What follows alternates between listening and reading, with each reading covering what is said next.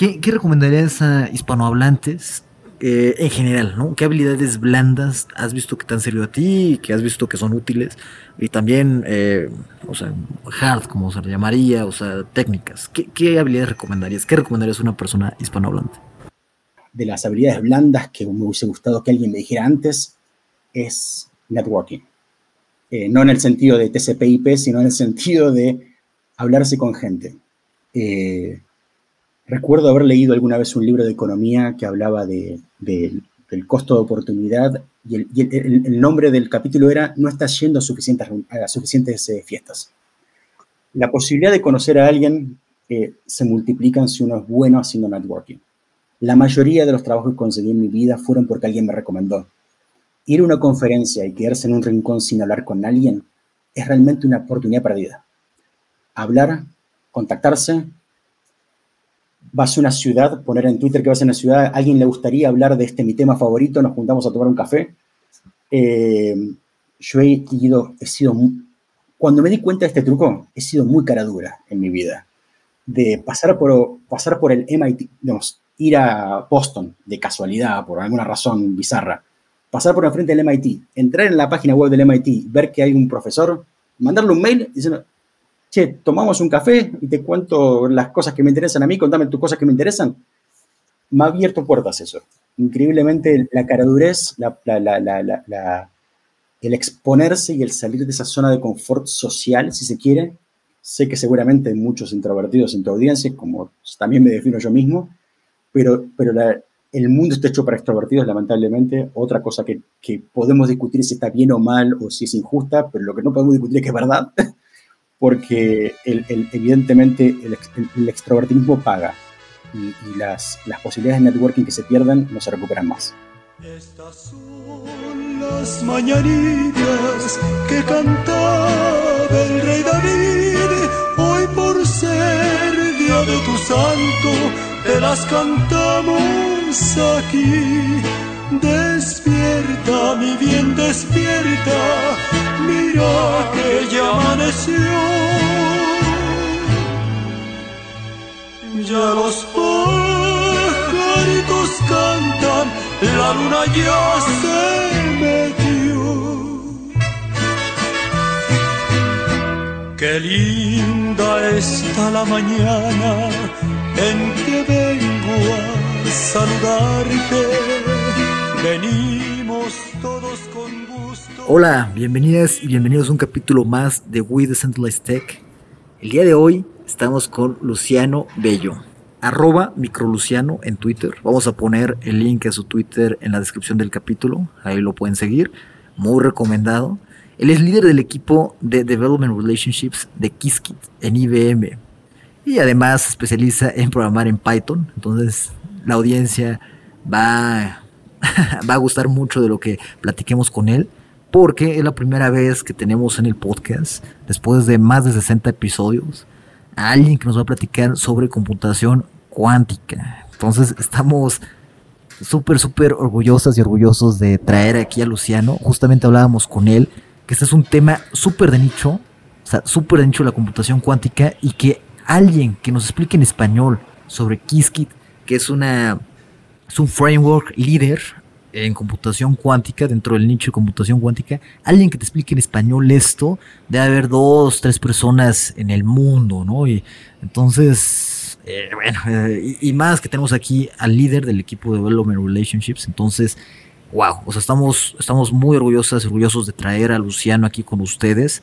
Vamos a platicar un poco sobre computación cuántica y otras cosas. Luciano tiene un perfil muy interesante, me comentaba que hace, hace criptografía de hobby. ¿Quién hace criptografía de hobby? o sea, pero, pero no, no, estamos hablando de criptografía de bajo nivel, ¿eh? estamos hablando de criptografía eh, alta, de, alto nivel eh, en su hobby, ¿no? O sea, qué, curioso, ¿no? Alguien que hace criptografía y a la vez computación cuántica.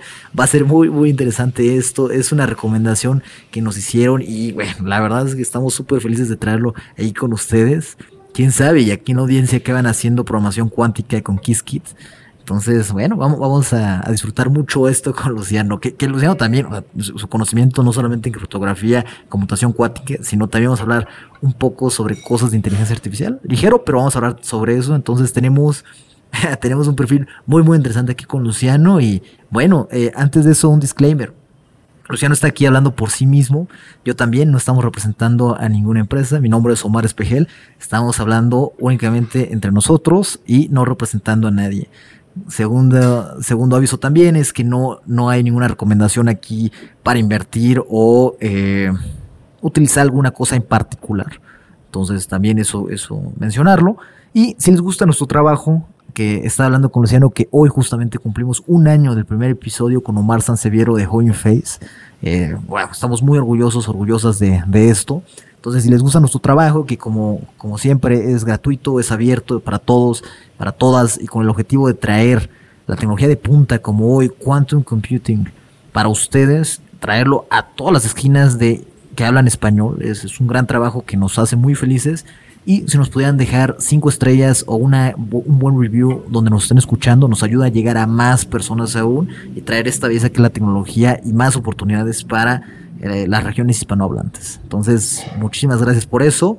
Y estamos de celebración y hoy hablando con nuestra primera persona en Quantum Computing. No sé si podemos hablar con una segunda o una tercera porque no hay muchas.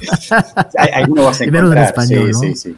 Ah, eh, de, hecho, tenemos algunos desarrolladores de Qiskit en España, pero eh, sí, eh, algunos seguramente hay por ahí dando vueltas. ¿No lo recomiendas? Sí, sí, sí.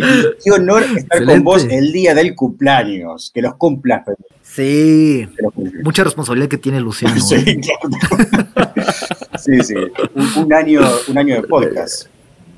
Qué, viaje. Ey, sí, ya, este es el episodio 60 más o menos. Entonces, sí, sí, sí, estamos estamos sudando porque ha sido mucho trabajo, pero la verdad es que es mucha alegría eh, hablar con gente como, como tú, Luciano. O sea, nos, no, la cantidad de información que hemos aprendido es abismal. ¿Y cómo se ve el crecimiento cuando los escuchas en progresivo?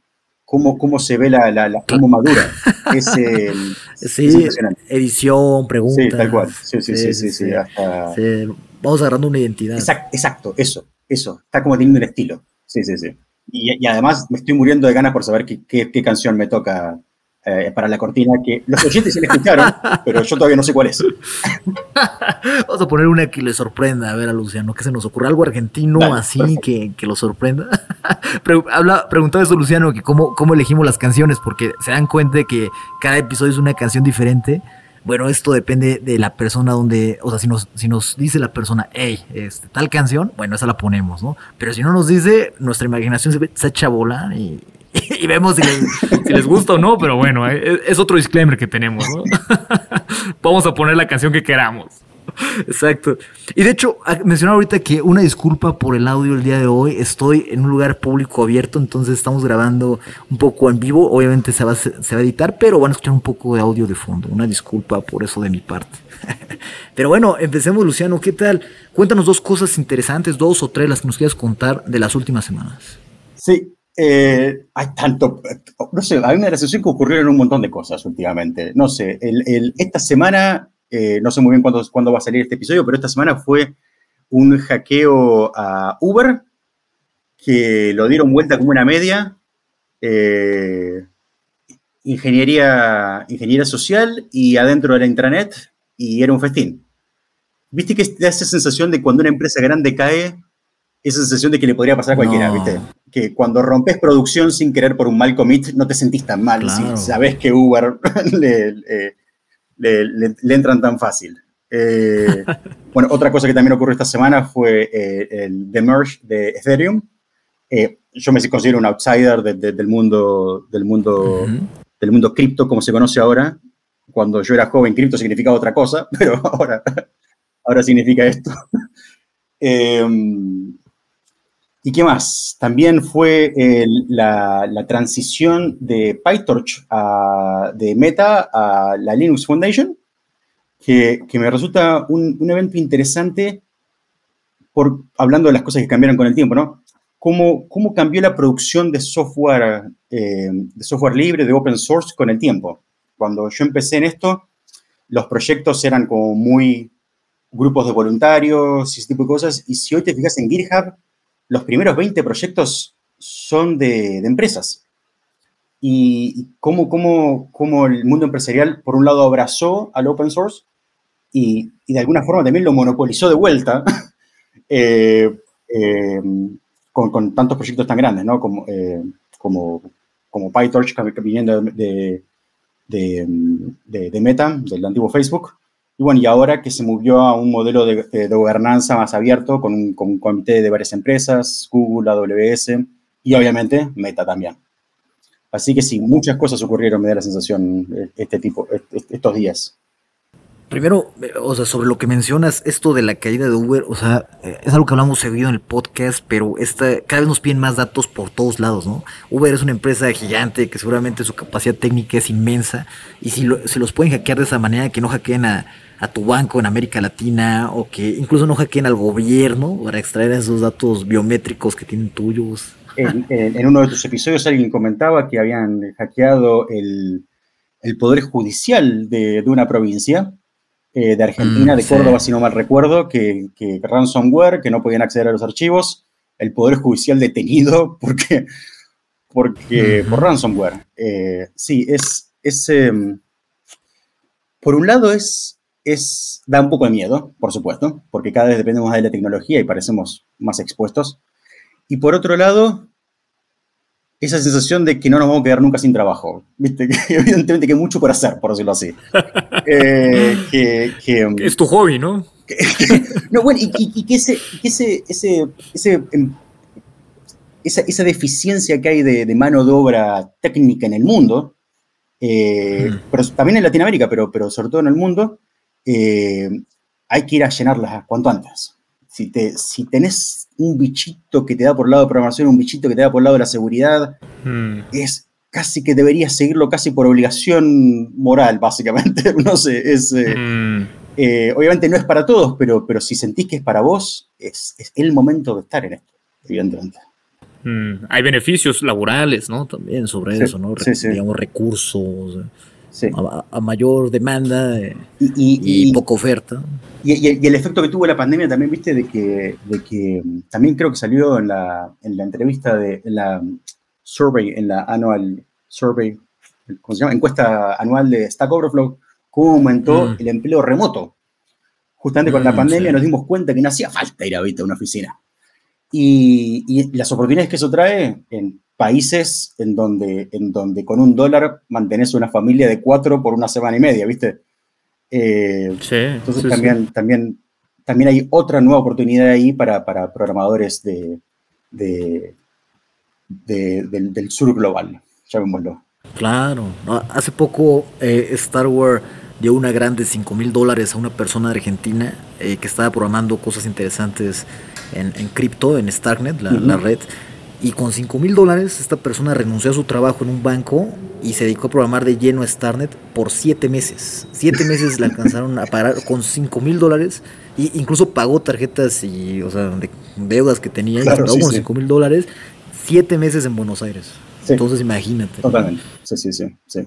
Así que sí, qué, qué momento, qué momento para, para, para, para estar en la industria.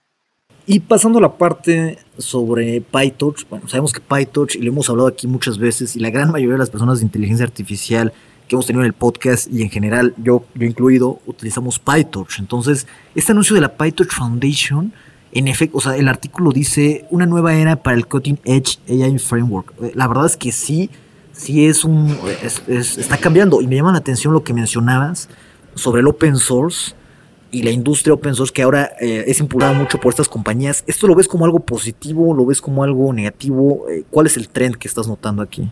La verdad que, que, que lo veo como inevitable, si se quiere. No, sé, no estoy muy seguro si positivo o negativo, okay. pero, pero definitivamente inevitable. El, e, evidentemente, escribir open source requiere cierta masa crítica. Eh, y, y, y, poner algo de pie y poner algo que vuele es, es un esfuerzo que evidentemente para una compañía es más alcanzable. Eh, bueno, vos mencionabas esto de Qiskit y la relación que tiene con IBM. Qiskit es un proyecto open source, pero obviamente okay. los programadores core son de, de IBM Quantum, eh, de, lo, de, lo, de, los cuales estoy incluido y tenemos un sueldo por ello y eso nos permite escribir todo el Python que nosotros querramos eh, durante nuestro horario laboral. Mm.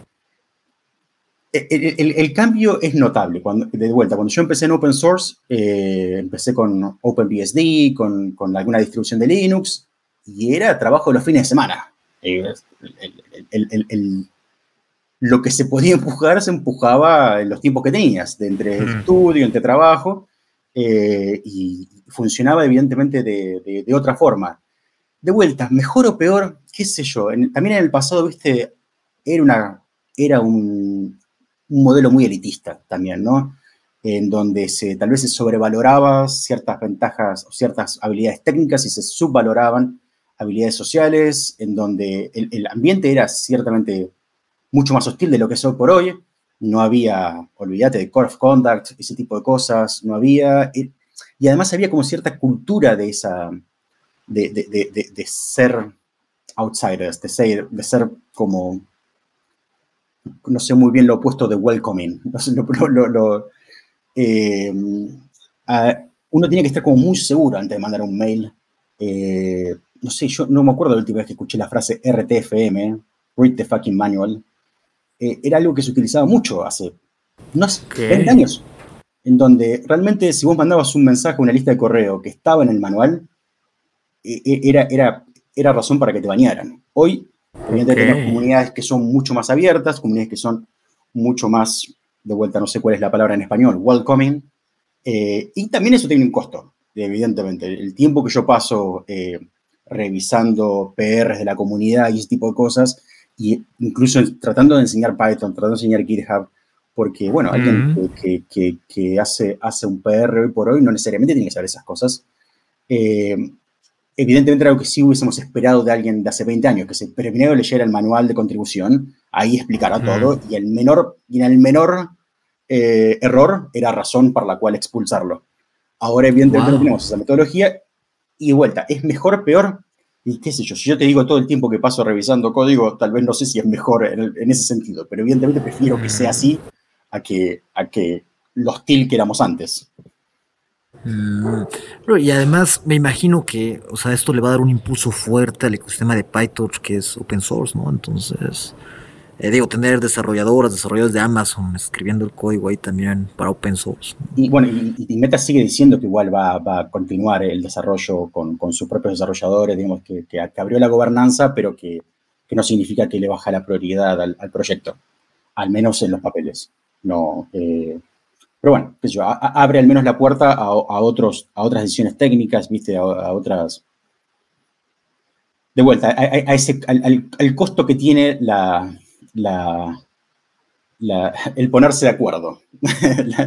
el mm. consenso tiene un costo y, bueno, Para los maintainers, ¿no? Sí, sí, los maintainers como tú, de los los repositorios, eh, la inversión de tiempo que le tienen que dar es, elevada, ¿no? Y, cuanto más manos, más complicado es todo, ¿no? Es, más tiempo pasarse en la coordinación. no, es así. no. ¿Qué, que es un tema que íbamos a hablar tú y yo, de hecho, mencionabas ahorita que eh, ahora pasaste a ser manager y que tu transición, no, o sea, que, que te sorprendieron varias cosas, ¿no? Sí, sí, e, es increíble cuánto, cuánto más uno entiende a sus jefes cuando le toca ser uno. Eh, lo, difícil que es que es tratar con, humanos. Eh, eh, digamos, uno con, el background de software engineer trata de... no, las cosas no son fáciles de resolver, ¿no? Digamos, en software engineering puro, si uno se quiere, todo es horas teclado eventualmente, después de teclear mucho, los problemas se solucionan. Pero cuando uno lidia con personas, eh, la, lógica es un poco distinta, ¿no? Es, por mm. ejemplo, algo que descubrí, ¿no? Digamos, yo tenía mis one-on-one, Mis, mis reuniones personales con mi manager, y yo creí que todo el mundo tenía las mismas one-on-one.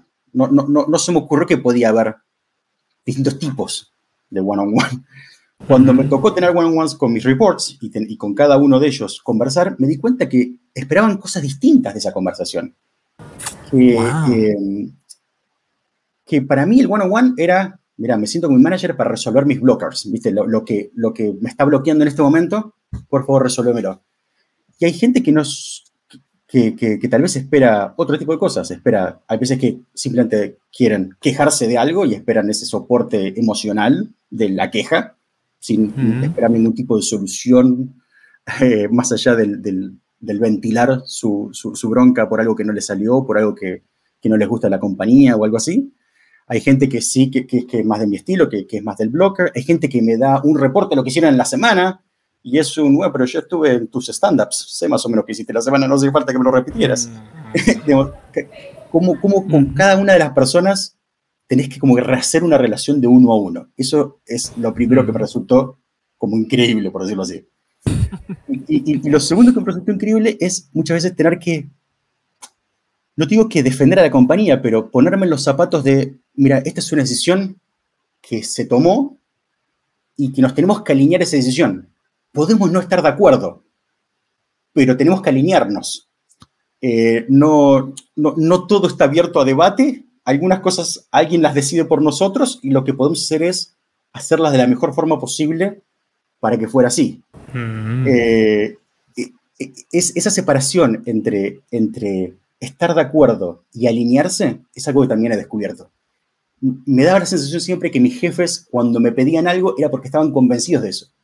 Y muchas veces ahora como manager tengo que, transmitir algo hacia abajo, de lo cual yo tampoco estoy de acuerdo. Pero fue una decisión. Entonces tenemos que seguir esa. Y, también es algo que descubrí, que descubrí recientemente. Y, Luciano, cuéntanos un poco sobre qué es la computación cuántica y aquí cómo entra IBM, que bueno, si tú buscas en Google computación cuántica y pones la sección de news, IBM tal cosa, IBM hizo este, descubrimiento, aprende sobre la, cómo son las máquinas cuánticas de IBM, ¿no? Entonces IBM está ahí, o sea, está ahí presente. Entonces, eh, sí, ¿qué es la computación cuántica y cómo entra ahí IBM con Qiskit? Bueno, la computación cuántica es un nuevo paradigma de, computación eh, que, bueno, eh, utiliza las propiedades de, cuánticas de la materia para hacer computación. cuando hablamos de computación en este contexto, lo primero que tenemos que tener en cuenta es que es computación en el sentido de, de con puertas binarias. lo, que la computación clásica sería un OR, AND, ese tipo de puertas, ¿no? las que seguramente viste en algún curso de arquitectura de computadoras. Eh, y, una computadora cuántica puede procesar esas puertas y otras más que, que, permiten eh, que, por ejemplo, uno no tenga solo dos estados, el 0 y el 1, eh, como en el caso del bit clásico, sino que además pueda manipular bits eh, cuánticos, que algunas veces se llaman qubits por, por, por, por corto. Eh, y bueno, se pueden poner en superposición, se pueden hacer, em, no sé cuál es la palabra en español, entanglement, eh, como sería... Que, y para aprender esto, ¿tú necesitas saber de, mecánica cuántica? No. De hecho, mi, mi, mi, background es de computación clásica común. Yo tengo un, un doctorado en computación, digamos, en computer science normal. Eh, normal, digamos, en computación clásica. Eh, ok, normal. sonaba raro la expresión. no, pero es cierto. Ver, bueno, según Google Translate. entrelazamiento. Hasta entrelazamiento sería entanglement. Sí. Eh, sí, entonces el, eh, yo entré a la computación cuántica más por el lado de, bueno, mi, doctorado fue en lenguajes formales, eh, hacia eh, seguridad basada en lenguajes, y eh, hice una pasantía en IBM y por problemas de visas y estos problemas que tenemos latinoamericanos, que la combinación latinoamericanos y, Estados Unidos, tardé mucho en sacar mi visa y cuando logré, logré entrar en la compañía, el grupo en el que iba a entrar eh, lo habían cerrado. Entonces estaba rumbeando en la compañía buscando qué hacer más o menos y medio por casualidad me metí en, un, en una reunión en la que estaban conversando sobre un nuevo lenguaje de programación que en ese momento se llamó OpenQuasm, eh, como Open, la palabra abierto, y Quasm como si fuese Quantum Assembler. Y como tenía cierto background en, lenguajes formales, eh, empecé a contribuir en eso y, así fue como entré, por, por ese lado cuando se empezó a escribir como una especie de compilador eh, para, para, el procesador cuántico. Eh, yo tenía alguna experiencia escribiendo, eh, escribiendo compiladores y, fue, fue bastante normal para mí entrar en ese, en ese contexto. Pero bueno, el compilador evidentemente también es, hace computación clásica, no, no hace no hace operaciones cuánticas. Evidentemente, saber sobre las propiedades cuánticas eh, ayuda un poco, pero la todas las cosas que he aprendido las he hecho eh, trabajando con ellas. No, me las, he, las he aprendido en, la posición. No, no fue algo que, aprendí como formalmente y, y después las apliqué, sino que mientras las hacía las iba aprendiendo que es algo que pasa mucho con esas tecnologías de punta, ¿no? O sea, no hay una carrera o, no hay algo, una disciplina específica para eso, entonces toca aprender el andar, ¿no? Creo que además también está esta combinación de, al menos en la computación cuántica, de que el concepto de computación cuántica existe hace como muchísimo tiempo. Eh, Richard Feynman lo mencionaba. Eh, y, hay gente que estudia computación cuántica en un sentido teórico, en un sentido de formal, si se quiere, pero, pero bueno, estamos en un momento en donde nos hemos movido del papel a la tecnología y ahora tenemos un problema de, escalabilidad. Sabemos que la computación cuántica funciona en el papel, ahora hay que escalarlo. Entonces, mm. eh, necesitamos más o menos un millón de qubits para hacer algo interesante.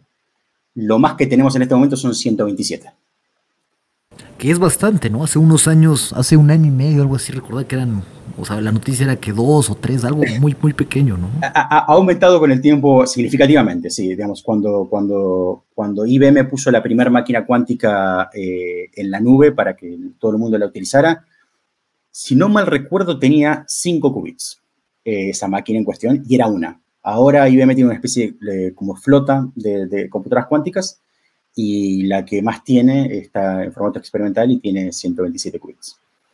127, sí, creo sí. ¿Cuándo vamos a poder, o sea, eh, en este problema de la escalabilidad, cuándo yo, Omar, este, alguien que no tiene nada que ver con IBM, me puedo meter y, empezar a, utilizar, no sé cómo llamarles, las computadoras cuánticas, o cuándo va a ser realizable que yo, Omar, eh, civil normal pueda tener acceso a esto, ¿no? Bueno, eh, desde el 2016 tenés acceso a eso en el sentido de que podés sacarte una cuenta y utilizar la computadora. Eh, si hoy vos querés correr un programa cuántico y decirle a tus amigos que programás en una computadora cuántica, lo podés hacer ahora mismo. ¿Pero es un simulador? No, no, no. Es, una, le, pega una computadora que está en un laboratorio a, a casi cero absoluto más, más frío que el espacio exterior eh, y, sale, y sale un resultado. Ahora, ¿qué hacemos con ese resultado? Es, es otro problema, si se quiere, digamos. ¿Qué, qué significa esa computación? Es, es otro problema. La computación cuántica está en el equivalente a, la computación clásica de la época de los tubos de vacío, digamos. Hoy por hoy, una computadora cuántica es es un instrumento de laboratorio que requiere un pequeño ejército de personas que la tienen que recalibrar cada tanto y, y, era más o menos lo que ocurría en los data centers de, los tubos de vacío cuando se quemaban y necesitabas ese ejército de personas para cambiarlos. Y la pregunta era, ¿para qué sirve esta, esta gran calculadora que hace cosas más lentas y más ineficientes de la que podemos hacer la mano? bueno, era la promesa de la computación en ese momento, que ahora nos resulta obvias, pero que en ese momento no eran tan obvias, ¿no? Mm, es como ese dicho de, conocemos la gasolina, no conocemos el petróleo, sabemos que hay, existe el petróleo, pero tal vez no existen todavía los carros, ¿no? Que aprovechan la gasolina y demás. Un poco, un poco, un poco, un poco ese pensamiento, sí. Cuando, cuando, cuando John von Neumann en el 45 le preguntaba más o menos para qué sirve esta gran computadora, el, tipo contestaba algo así como, no me acuerdo exactamente cuál era su frase, pero algo así como, para contestar problemas, para contestar preguntas de las cuales ni siquiera conocemos la pregunta. Mm. Era, era eh, en, ese sentido, la vio, ¿viste? se dio cuenta que evidentemente había un potencial de algo que abría la puerta a una cosa muy desconocida, que, esta posibilidad, digamos, de, hacer computación que, ni siquiera es, esa idea de que ni siquiera tiene sentido las preguntas que nos hagamos ahora, con qué preguntas puede corresponder, porque como va a ser un nuevo paradigma, no, no ni siquiera tiene mucho sentido que nos, que, nos preguntemos para qué sirve, si se quiere. Es más o menos una cosa parecida a lo que ocurre hoy con la computación cuántica. digamos, en primera instancia tenemos como tres grandes frentes ahí, ¿no? Uno es el de, el de convertir algunos problemas clásicos en tratar de computarlos de forma cuántica y tratar de obtener algún tipo de ventaja ahí. El clásico de esas situaciones es el problema de la factorización de números, que hoy es un problema eh, complicado de hacer en computación clásica, y, y se conoce un algoritmo para hacerlo de forma más eficiente en computación cuántica, con el algoritmo, lo que se conoce el algoritmo de Shannon. Eh, perdón, el algoritmo de Shor. Eh, evidentemente eso funciona muy bien en papel, pero se requieren una computadora que vuelta, que no tenemos hoy porque, en el sentido de escalabilidad. Pero bueno, un, aspecto es ese, ¿no? Problemas clásicos, tratar de convertirlos a, un problema cuántico y ver si lo podemos resolver de forma más eficiente con una computadora cuántica. Otros problemas que son como, más de optimización, tenemos un sistema de, restricciones y queremos encontrar una solución a ese, sistema de restricciones, como más esos, problemas de optimización, también las computadoras cuánticas son bastante buenas en eso. Y el tercer problema es simular problemas que ya son cuánticos. Evidentemente, simular un fenómeno cuántico en una computadora cuántica tiene mucho más sentido que hacerlo en una computadora clásica con los problemas que eso requiere. Simular eh, eh, interacción molecular o, incluso agujeros negros, ese tipo de cosas se pueden simular en una computadora cuántica de forma eficiente. De vuelta, cuando digo se puede, significa en teoría, en papel, pero la computadora que haría eso todavía no escala. Es un problema de, dos dimensiones. Uno es la cantidad de qubits y otro es el problema de que esos qubits además son ruidosos. ¿Qué significa eso? Que, que no es como la computadora clásica, que uno pone un bit en uno y se queda en uno hay una especie, algo que se llama de coherence, que en donde los qubits pierden sus características con el tiempo. Entonces, eh, la computación tiene que ser muy rápida y si tardas mucho, va a perder y va a introducir ruido. Eh, hay, hay fuentes de ruido por todos lados. Eh. Cuando uno pone un qubit en cierto estado, y, y, sí, y dependiendo de cómo esté calibrado, ese estado no va a ser perfecto, va a ser un cachito corrido para los costados. Cuando uno lee un qubit también tiene otras fuentes de, ruido. Todo ese ruido hace que, una computadora cuántica no sea tan, no quiero utilizar la palabra determinístico porque significa algo como muy fuerte, pero no sea como tan obvio que al final del, cable voy a tener lo que yo esperaba. Va a ser un resultado ruidoso. Eh, y hay también toda una ciencia de, corrección de errores, de mitigación de errores, hay toda una ciencia que se encarga de eso, que trata de, solucionar ese problema de, del ruido, de reducir el ruido. Pero bueno, es también otro de los problemas de escalabilidad. Y, de los, digamos, los usos que mencionabas, decías tres, ¿no? Yo agregaré incluso un cuarto, no sé si te haga sentido, pero justamente siguiendo lo que dijiste de von Neumann, seguramente hay problemas que en 40 años van a surgir y que van a poder ser resueltos con esto, pero no tenemos ni idea, ¿no? no tenemos ni siquiera la este pregunta. Oh, estoy dispuesto a agregar una, una, cuarta categoría, es las preguntas que ni conocemos. Totalmente, estoy totalmente con vos, sí. Que, marca un, o sea, evidentemente por lo que mencionas, marca una nueva era de la computación, ¿no? En general, o sea, como dices, optimizar lo que ya existe, sí, este, resolver los problemas cuánticos que son, bueno, nativos de la mecánica cuántica, lo podemos resolver ahora con la computación cuántica, pero marcamos una nueva era de la programación de la computación y de las posibilidades que tiene con cosas que ni sabemos, ¿no? sí, sí, sí, coincido, plenamente, sí. Y, también la pregunta de de, la escalabilidad tiene el problema de ni siquiera sabemos si esa escalabilidad tiene una solución. ¿Alguien alguna vez comparó la computación cuántica con, la, con la energía de la fusión? Viste que siempre estaba como a, 20 años de, distancia. y, funcionaba en papel, pero nunca logramos hacerla escalar.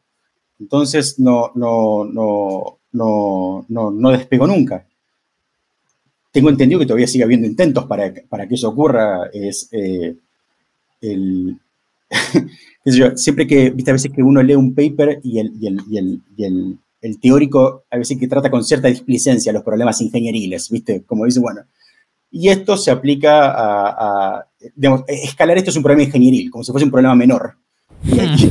Muchas veces no lo es. muchas veces es el gran problema. Pero fíjate que estaba escuchando que hace, no tiene más de cinco meses, algo así, como que lograron que la energía de fusión como que genera más energía de lo que costaba. O sea, obviamente a una escala pequeña, pero como que fue un hito que el hecho de que pudieran generar más energía de lo que costaba. Entonces como que hay una onda nueva de inversión para, para esto. llama la atención, ¿no? También si se puede... ¿Se conocen a alguien que pueda venir al podcast y hablar sobre esto? y, la, cuestión cuántica tiene un equivalente de eso, que es esta idea de, la, de la, ventaja cuántica. El, es como ese, ese, ese hito en donde podemos encontrar una operación que hacerla de forma cuántica es más barato, es más rápido, no sé si llamarlo rápido, pero es más barato computacionalmente que, hacerlo de forma clásica. Eso es lo que, se conoce a veces como, como eh, ventaja cuántica. Es ese, ha pasado, ¿no? ¿O no? a lo que creo que te referís seguramente fue un anuncio de Google de hace un par de años. Que, es algo parecido a lo que ocurrió, que se llama, em, al, al menos muchas personas lo llaman supremacía cuántica que es la posibilidad de cierto problema, no hace falta que sea útil, cualquier tipo de problema, es más eficiente hacerlo en esta computadora cuántica que en una computadora clásica. Lo que le quita ahí es que vos elegís el problema y eso como que hace que sea como muy elegido a dedo, si se quiere, y hace que sea muy real ese problema. Eh, y, trae el problema también de que como cuando te comparas con una computación clásica, eh, también por ley de Moore siempre tendemos a, ampliarnos en nuestras capacidades clásicas, ¿no? Eh, al, poco tiempo de, Google haber sacado ese paper, em, si no mal recuerdo, fue IBM quien dijo, no, yo conozco una supercomputadora clásica que podría hacerlo más rápido. Entonces, hubo como una especie de contienda ahí de qué, de podría ser más rápido o, no. Eh, pero vuelta, son hitos como tal vez muy simbólicos, si se quiere, ¿no? Porque si uno puede hacer una computación muy rápida, pero para prepararse para esa computación, se tiene que preparar una semana o un año, qué sé yo, capaz que llamarlo rápido, el hecho de que la computación fue muy cortita, tal vez no tenga mucho sentido. Es, hay, veces que, el, que, que, ¿viste? que, la prensa y el fascing le ponen estos nombres grandilocuentes. A la larga todos perseguimos la misma zanahoria, que es que esto funcione. Y la razón por la cual eh, eh, hay tantas compañías metidas en esto, no solo IBM, Google, Amazon y muchísimas otras startups, eh, hay, tantas, tantas compañías metidas en esto porque, bueno, el premio es grande. Si bien las chances de conseguirlo son bajas, el premio es, grande. Que justamente eso iba mi siguiente pregunta. O sea, aquí IBM es un, es un gigante de esta parte. ¿Y, qué, qué, es Qiskit entonces? Que es donde justamente eh, tú estás trabajando? Qiskit es, el, es el, compilador. Esto, ¿te acuerdas que lo que habíamos hablado antes? La, posibilidad de escribir algo en cierto, llamémoslo, alto nivel. Eh, cuando, cuando veas lo que me refiero por alto nivel, posiblemente te, te, agarres la cabeza. No te esperes encontrar cosas como, como, como, como Python, si se quiere. Eh, porque ten en cuenta que acá tenemos que manipular como qubits, ¿no? Entonces, es como el equivalente de manipular bits en la computación clásica. Entonces, cuando me refiero a alto nivel, me refiero a, te puedes abstraer un poco de la, del, de la, del, a veces se llama QPU, del Quantum Process Unit, por, en vez de CPU. Eh, te puedes abstraer un poco del, del, QPU eh, y, y se pueden escribir ciertos programas y después compilarlos en, un, en, un, en, una arquitectura específica y hacerlos correr. Entonces, Qiskit es eso, es ese, ese compilador em, que, que, lo desarrolló em, IBM, que es totalmente open source, que tiene también contribuyentes que no son de IBM, incluso contribuyentes que son de la competencia de IBM. Eh, es, es, posiblemente uno de los más populares en este momento. Em, sí, y, no sé, tiene al menos cinco años, cinco o seis años tiene el, framework. Eh, y está escrito mayormente en Python. Tiene algunos componentes escritos en Rust, eh, pero es mayormente escrito en Python. ¿Y qué, qué, se necesita para que alguien pueda comenzar a programar con Qiskit? Que, no sé, me refiero dinero, se necesita eh, habilidades técnicas de cierto nivel, no, sé, ¿qué, qué se en general para que Creo que depende mucho de qué te refieras por programar en Qiskit. ¿Te refieres a programar el, compilador en sí mismo o te refieres a programar mm. cosas que corren arriba del, del, Exacto, que corren arriba del compilador. Sí, bueno, en primera instancia eh, van a ser problemas de vuelta, ¿no? De juguete en algún sentido. em, eh, seguramente la persona que lo utilice va a ser una persona que le interese la computación cuántica de alguna forma. Creo que la mejor forma de empezar a, meterse con la computación cuántica, eh, bueno, recursos en Internet hay por todos lados, eh, pero mi forma favorita sería a través de lo que en Qiskit llamamos el textbook, que es básicamente un, libro de texto eh, orientado a programadores clásicos, orientado a programadores no cuánticos, por decirlo así. Que son todos, ¿no? ¿Hay un programador cuántico nativo? Ah, bueno, nosotros distinguimos como, como dos personas. Una es eh, la que llamamos como Quantum First y la otra que llamamos Software First. Esos ah, como los dos, tipos de, los dos, tipos de, usuarios que, que diferimos en Qiskit. Eh, el que viene de la cuántica y tiene que programar sus experimentos, y el que viene del software y quiere ver qué onda. Entonces, el textbook está más orientado a la segunda parte. El, que hizo un doctorado en computación cuántica y necesita, necesita programar su tesis, también utiliza Qiskit, pero evidentemente entra por otro, por otro lado, por otra puerta, si se quiere. Ok. Ok, ok, ok, ok. Sí, estoy aquí en la página y tiene documentación. Incluso puede utilizar Jupyter Notebooks, ¿no? Para. Sí, como, como, está muy orientado a, los investigadores y al researcher, viste que los researchers les fascina el, Jupyter Notebooks. Es como que no. bueno, eh, eh, creo que en PyTorch también es, eh, hay como una especie como de gran cultura del Jupyter Notebook, ¿no? Claro, sí, sí, sí, la inteligencia artificial en general, todo lo que tenga que ver con experimentación, ¿no? O sea, me regreso, vuelvo a correr la celda. tal cual, tal cual. Todo, todo, lo que, todo, lo que venga, todo lo que tenga cierto flair de research, parece que Jupyter Notebook es la forma de, hablar. Eh, como yo vengo como de otro palo, no, no, lo utilizo tanto, pero, pero sí, todos los tutoriales son Jupyter Notebooks que se pueden ejecutar. Eh, y, y, si vas a learn.kiskit.org, eh, es el textbook en sí mismo y ahí eh, podrías, podrías elegir por dónde empezar dependiendo de cuál sea tu nivel. Si, si, el nivel es nulo, te sugiero empezar por el principio, que es por donde se empiezan las cosas. ¿Y, ¿Y, tú crees que esto, o sea, digamos, yo le veo muchísimo potencial, se ve el potencial y el poder que se va a alcanzar. ¿Tú recomendarías ya a personas, imagínate una persona que, no sé, está comenzando a entrar al mundo de, de la computación en general, ¿no? En general ¿tú le recomendarías que ya empezara a, entrar en la computación cuántica de una? Obviamente considerando que esta persona necesita comer, ¿no? O sea, necesita eventualmente ganar un salario eh, idóneamente muy decente. Entonces, ¿tú le recomendarías ya o le dirías, sabes qué, espérate un poquito? O no sé, ¿tú, tú qué dirías? Yo, yo, yo, yo, esperaría un poco, sí. El, eh, de vuelta, hoy por hoy la computación cuántica está como en, en una etapa muy, muy de pañales, si se quiere. Y, mm, incluso hasta para poder apreciar qué tan en pañales está, necesita ciertos conocimientos clásicos. Eh, evidentemente, cuando, cuando te hablé de, tubos de vacío, no, no, no, te sonó a algo, digamos, si uno habla de semiconductores le suena a algo, si uno habla de cierta arquitectura de computadoras suena a algo, y para poder entender esta arquitectura de computadoras me parece que tiene mucho más sentido eh, empezar con la clásica. Sobre todo porque muchas de las cosas que, utilizamos en la computación cuántica se utilizan por, como por analogía. Cuando, cuando yo te dije que esto es una especie de compilador, también es un compilador escrito en Python y, es como un análogo de un compilador, tal vez. No, no sé si, si, si, es un compilador estrictamente hablando.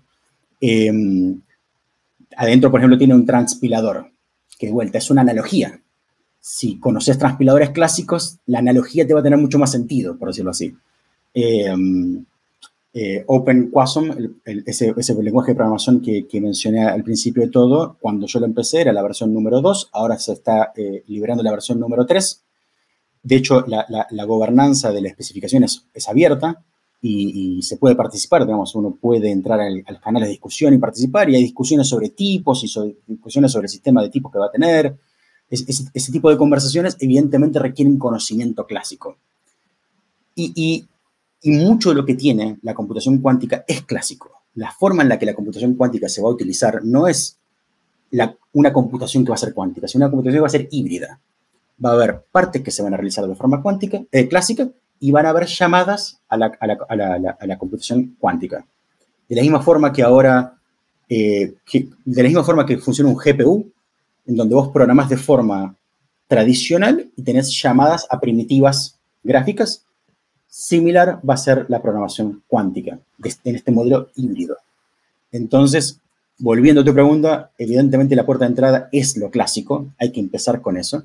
Eso no va a ir a ningún lado, no es que en 20 años la, computadora clásica, computación clásica va a, cerrarse, eh, va, va a quedar obsoleta, sino que va a complementarse con este elemento cuántico.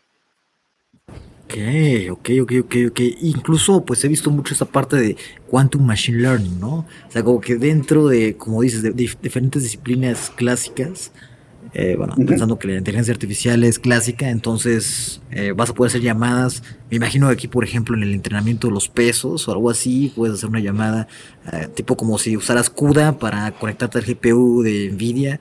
Acá podrías utilizar, no sé, Qiskit para conectarte a la computadora cuántica. Correcto. Sí, bueno, el, el, em, hay, un, hay un modelo de computación que llamamos Qiskit Runtime, que corre completamente en la nube, que tiene componentes clásicos y cuánticos, en donde hay ciertas llamadas a lo que llamamos primitivas, que son primitivas cuánticas, y es, es exactamente como describiste vos, como si fuese CUDA, como si fuese una llamada de, tu programa de Python clásico, tiene una llamada cuántica, puede ser bloqueante o no bloqueante, de la misma forma que, que antes, y continúas con tu, con tu operación, incluso iterás en esa computación clásico-cuántica en, donde la, computadora cuántica te da una, cada vez una aproximación más cercana a, tu resultado. son lo que se conoce como algoritmos eh, variational, variacionales, no sabría cómo traducirlo. variacionales. Sí, variational. Ah, con eso basta, no, no te preocupes. Perdón, mi, mi, Spanglish me está matando.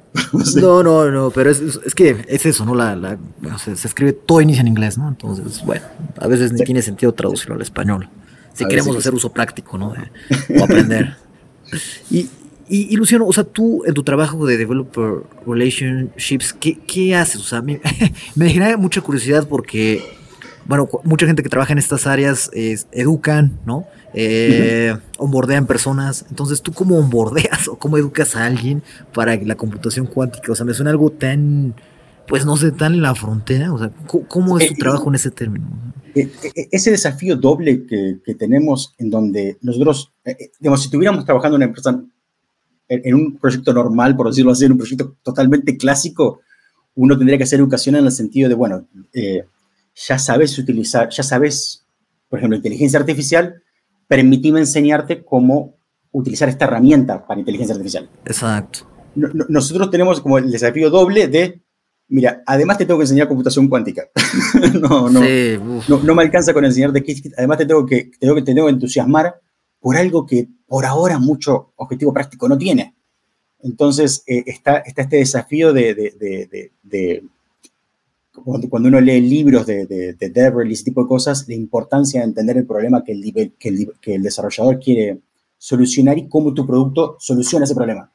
Nosotros como que lo tenemos que agarrar medio al revés a, ese, a esa situación. Mm. tenemos que entusiasmar para, para, para comentarte esta tecnología que tiene, que creemos que tiene futuro y, creemos que es interesante de que, de que estés listo para cuando, cuando ese momento ocurra.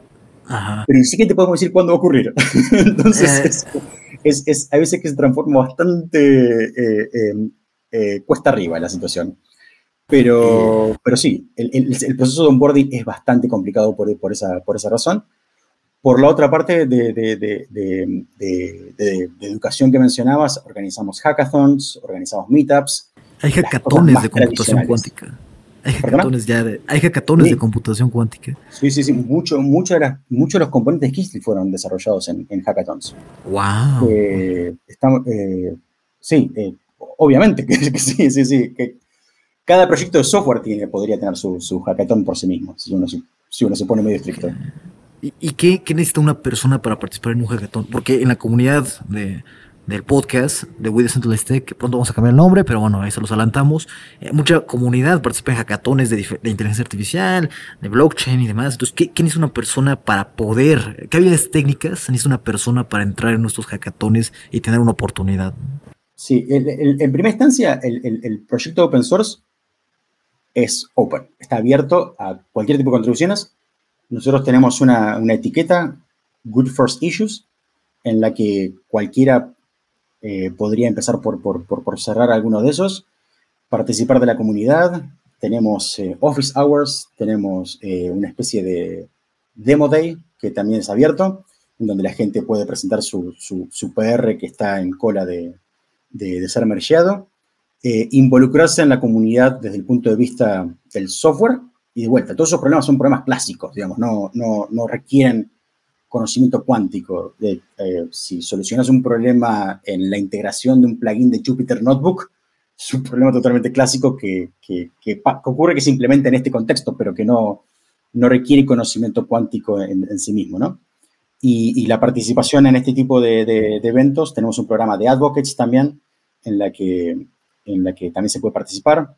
Hay también una especie de certificación en la que se puede participar, certificación de, em, de Quantum Developer, Em, hay, hay, muchos puntos de entrada eh, para, para, poder obtener una invitación al, siguiente hackathon.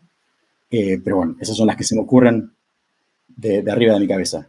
Eh, me imagino que podemos seguirte en Twitter y ahí enterarnos, ¿no? De los hackatones o los eventos. Ahí, ahí, ahí los pondré, sí, sí, ahí los pondré. Y también pueden seguir a, la cuenta Qiskit, en donde también se, se, se postean este tipo de cosas. Si también hay un interés por, además por computación cuántica, también hay eh, lo que llamamos los Quantum Challenges, que también son formas de aprender eh, computación cuántica. El, año pasado, si no mal recuerdo, fue orientado, por ejemplo, a Machine Learning. Eh, y este año, mm, no, no, me acuerdo exactamente, suena que fue orientado a química, pero me podría estar equivocando acá. Em, eh, que son como especie de desafíos que, en la que se juntan puntos con, y, hay, y, hay una especie de, de, leaderboard en donde, en donde se puede ir avanzando. Eh, también es otra forma, otra forma de, de, entrada. ¿Y cuántas personas participan en estos eventos? O sea, me parece tan de nicho, o sea, tan de nicho y tan complejo, o sea, que me genera duda de, de sí, de cuántas personas, porque como mencionabas ahorita, ¿no? Eh, tú tienes que convencerlos de la de, de, la practicidad de algo que apenas está desarrollando, ¿no? Eh, o sea, porque digamos que como tú dices, ¿no? En, las, en los hackatones de inteligencia artificial, por ejemplo en Hugging Face, le creabas un modelo, pero ese modelo lo puedes utilizar para un emprendimiento, ¿no?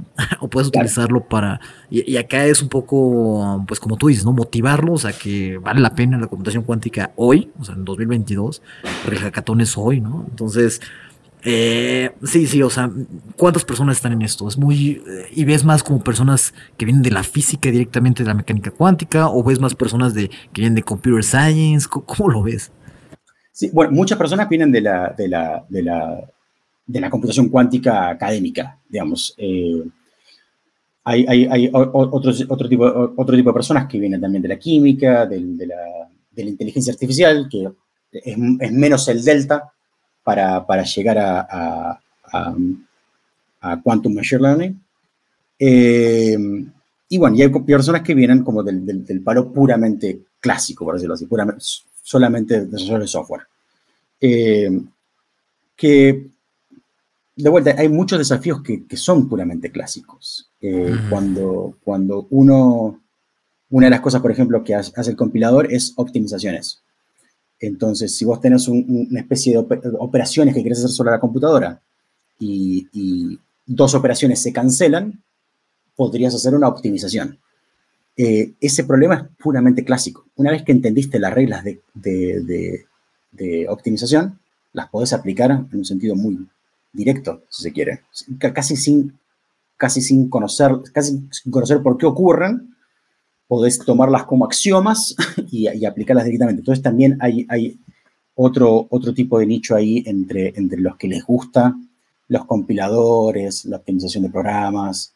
Em, el, modelo de computación que tenemos está muy basado en grafos, entonces también si te, si te importa la parte de, de, grafos y ese tipo de cosas, también hay un, hay un, hay un, hay un lugar ahí para, para, para explorar. Y más o menos la cantidad de gente que participa en estos challenges 200, 250, 300 personas. Es muchísimo, es muchísimo. o sea, digo, yo pensaba la vacancia de decir 20. Eh, de vuelta, es muy de nicho, ¿eh? eh no, no, no, no, no, van a estar, no van a estar eh, distribuidos de forma uniforme, pero mayormente van a ser, sí, doctorandos o, personas que le interesa la computación, cuasi, eh, le interesa la computación cuántica por, por background. Em, pero, pero, pero, hay otros, pero hay otros tipos de, de, participantes también. Luciano, dos últimas preguntas. La primera es, eh, ¿qué, ¿qué, onda con tu parte de, criptografía? O sea, me cuentas que ya no le has dado tanto, ¿no? Pero, pero ¿qué onda con eso? ¿Cómo va? ¿O cómo fue? Nunca, no, eh, mi, mi, educación formal en criptografía es muy limitada, eh, más allá de algún curso por ahí. Siempre fue algo que me, que me, que me divirtió de alguna forma eh, le, entré a la, a la, criptografía por el lado de, teoría de números cuando, cuando empecé en la universidad. De vuelta, sin saber muy bien por qué, porque me daba cuenta yo que era algo que no, que, era algo raro para, con, lo, cual uno divertirse. Pero, pero, sí. Eh, pero sí, eh, en ese sentido, digamos, nunca tuve una, una, formación muy formal en, en, criptografía, pero siempre me, me, interesó el mundillo, siempre me interesaron los problemas que plantea, y creo que la seguridad informática en general siempre me resultó atractiva eh, en algún sentido. cuando empecé a colaborar con Open Source, eh, también eh, me involucraba en, las en los equipos de, seguridad y, y, bueno, siempre que había alguna noticia de, de, cripto, me iba a, a, a leérmela a ver, de qué, a ver de qué se trataba, a ver quién, en, qué, alguien la había errado. Pero pues, o sea, con este tiempo limitado que le dedicaste, hiciste algunos descubrimientos interesantes, ¿no? Sí, el, posiblemente te refieras a uno en particular. sí, sí. Eh, hace mucho tiempo, 2008, casi 15 años ya. Oh, madre mía, cómo pasa el tiempo. Y como parte de, mi curiosidad, eh, encontré un problema en, el generador de números aleatorios de, OpenSSL, en particularmente en la versión que estaba empaquetada en Debian, que, era que además en ese momento eh, yo era desarrollador de, la distribución de Debian. Para aquellos oyentes que seguramente peinen menos canas que nosotros, Debian es la distribución de Linux eh, bastante emblemática, eh, posiblemente no de las más populares hoy en día, pero, pero posiblemente en las que se basan tu, distribución de Linux favorita o por hoy, posiblemente sea un Debian. Mm.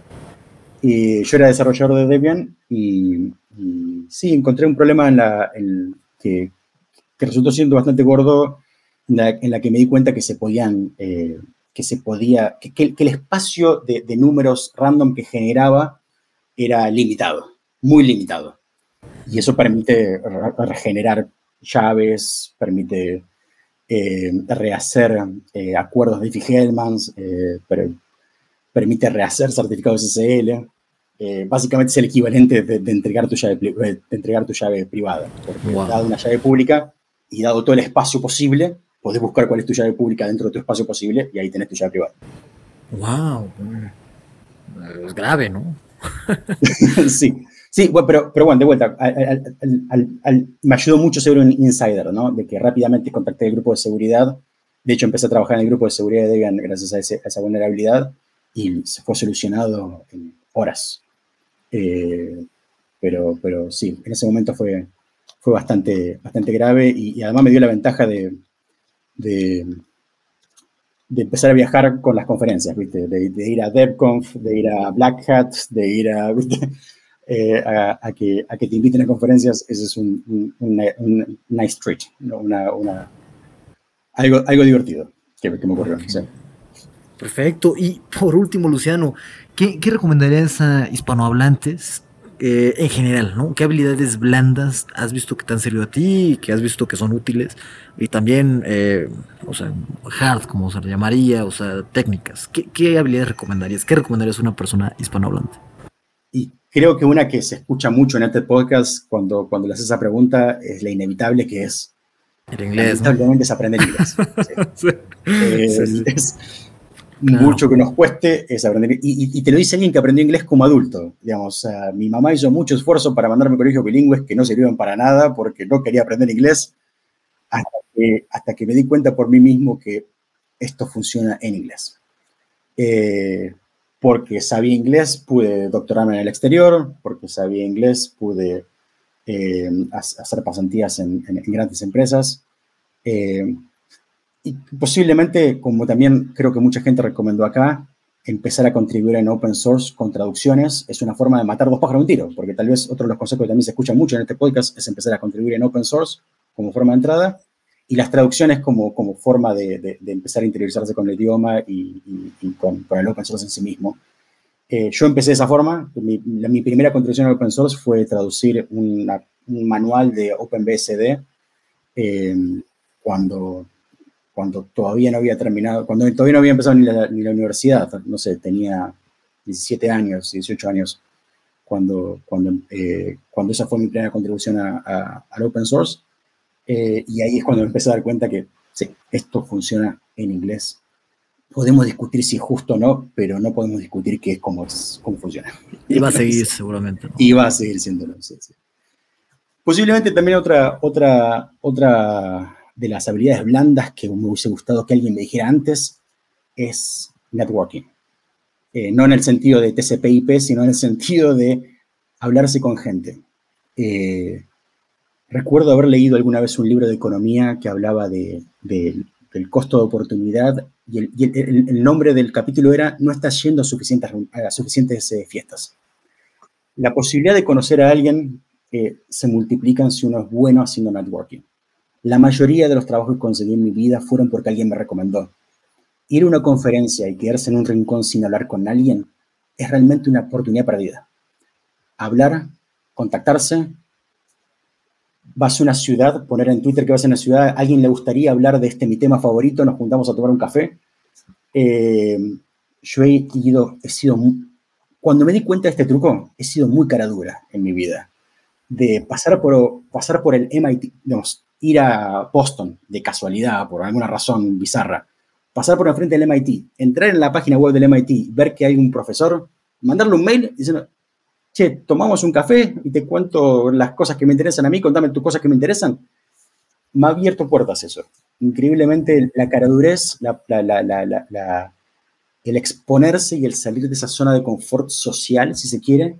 Sé que seguramente hay muchos introvertidos en tu audiencia, como también me defino yo mismo, pero, pero el mundo está hecho para extrovertidos, lamentablemente. Otra cosa que, que podemos discutir si está bien o mal o si es injusta, pero lo que no podemos discutir es que es verdad. Porque evidentemente el, extrovertinismo paga y, las, posibilidades de networking que se pierden no se recuperan más.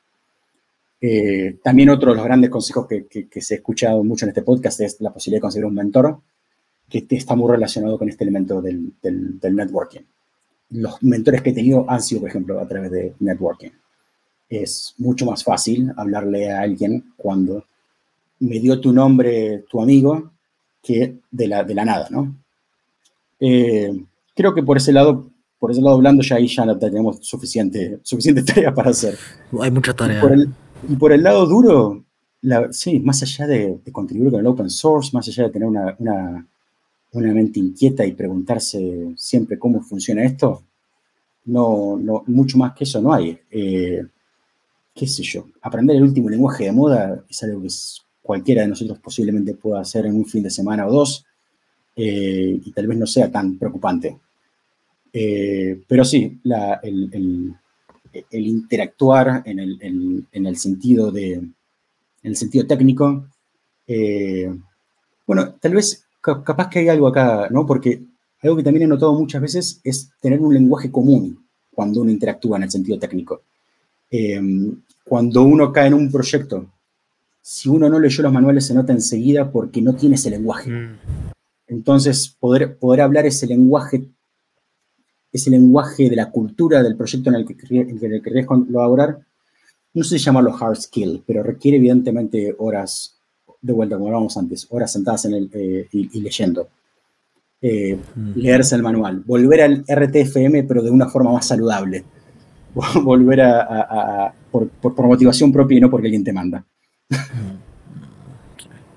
Sin que te digan, oye, ¿sabes qué? Chao, porque dijiste mal Kiskit, lo, lo escribiste mal. De hecho, hay, hay, hay, hay grandes eh, eh, discusiones sobre cómo se pronuncia Kiskit. Hay muchas personas lo pronuncian como Quiskit. Y si entras a kiskit.org, cada vez que cargues la pantalla te va a dar una fonética distinta. ¿Cómo deberías pronunciarlo? ¿Tú cómo lo pronuncias? Yo lo pronuncio como Kiskit. Como, como, sí, como kiss de beso. Pero hay, quien, hay, quien lo pronuncia como Quiskit.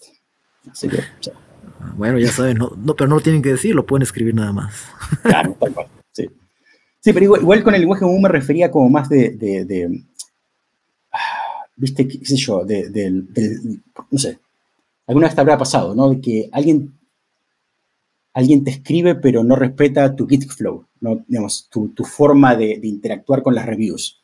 Eh, o, o, no respeta el template de, tu, de, tu, de tu, issue de GitHub. Eh, a, eso me refiero con el lenguaje común. Eh, o, no sé, tal vez funciona mucho en, en, los, proyectos de, más conectados con Research, en donde hay, hay, veces que hay más de una palabra para el mismo concepto, porque dependiendo de qué área vengas, tal vez a un operador, lo que, lo que el físico lo llama operador, el experimentalista llama cuantificador, no lo sé, estoy poniendo ejemplos random. Pero ¿qué lo, utiliza, lo llama de una forma particular? Llamarlo de esa forma.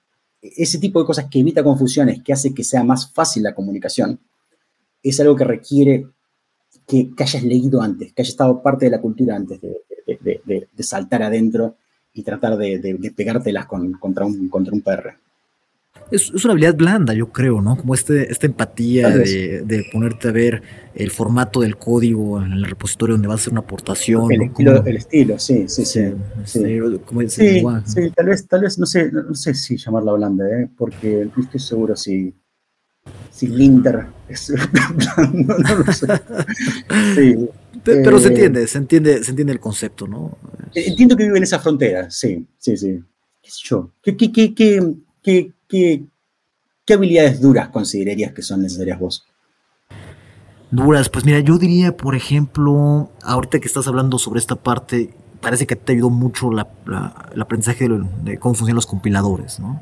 Ah, eh, o sea, eh, digo, por lo que me comentas, siento que para alguien como que quiera seguir un camino similar al tuyo, esa parte de pues un poco hardcore de las ciencias de la computación parece bastante necesario, ¿no?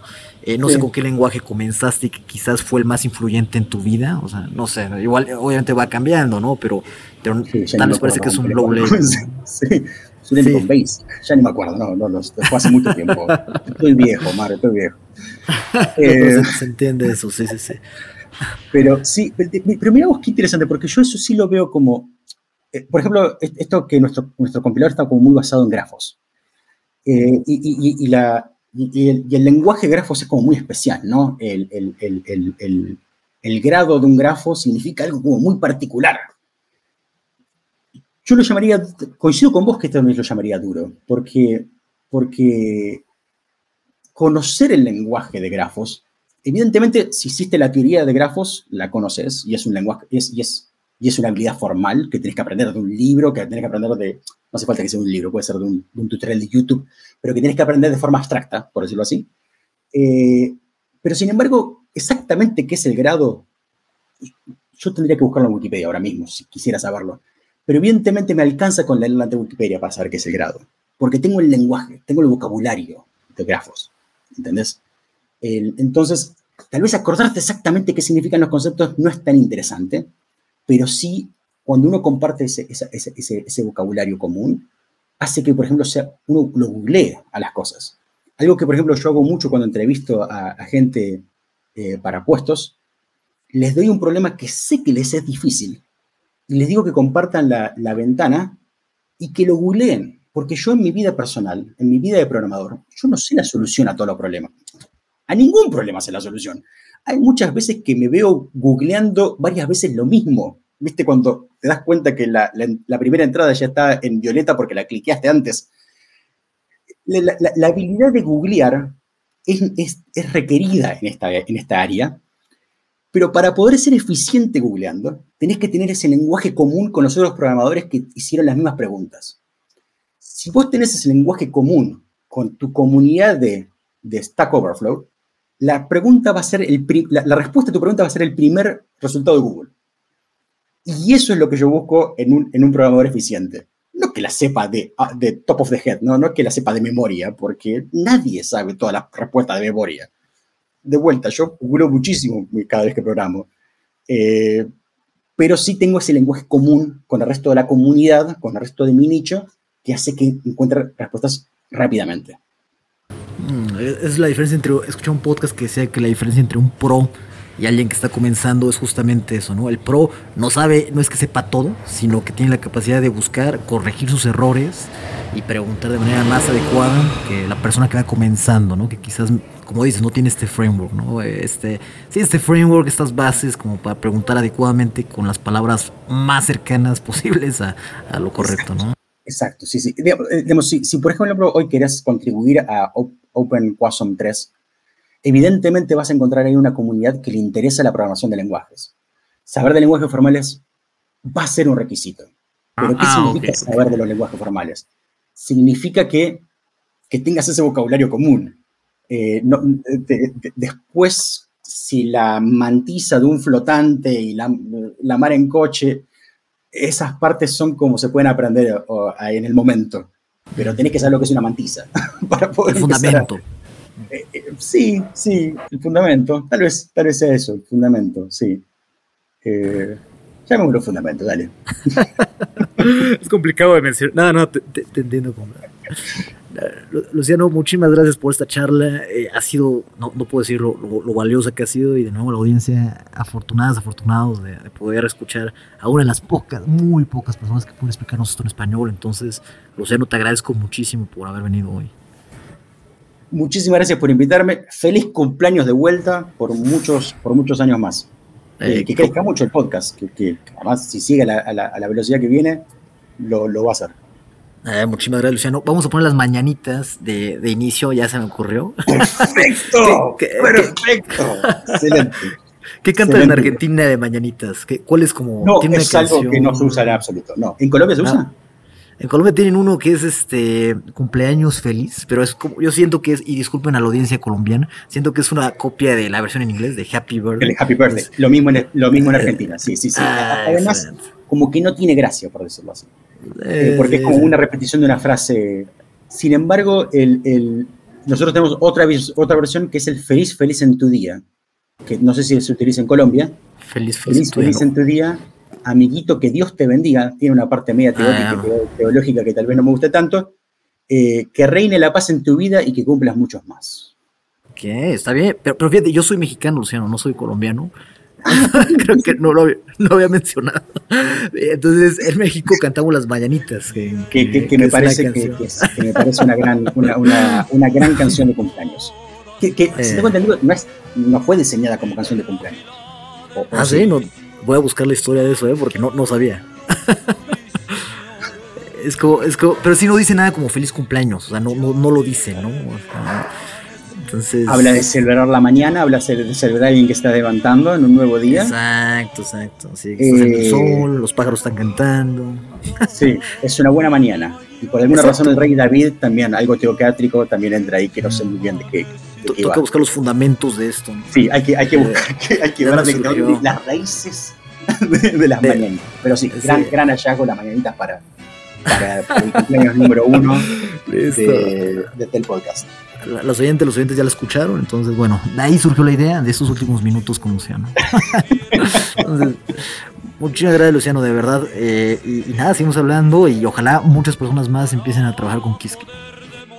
Muchísimas gracias y bueno, dale, los esperamos y los que quieran también saltar a la competición cuántica eh, también son bienvenidos. No hace falta que lo hagan con Kiski, pero evidentemente Kiski es un buen punto de entrada.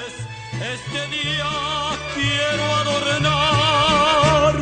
Hoy por ser día de tu santo te venimos a cantar.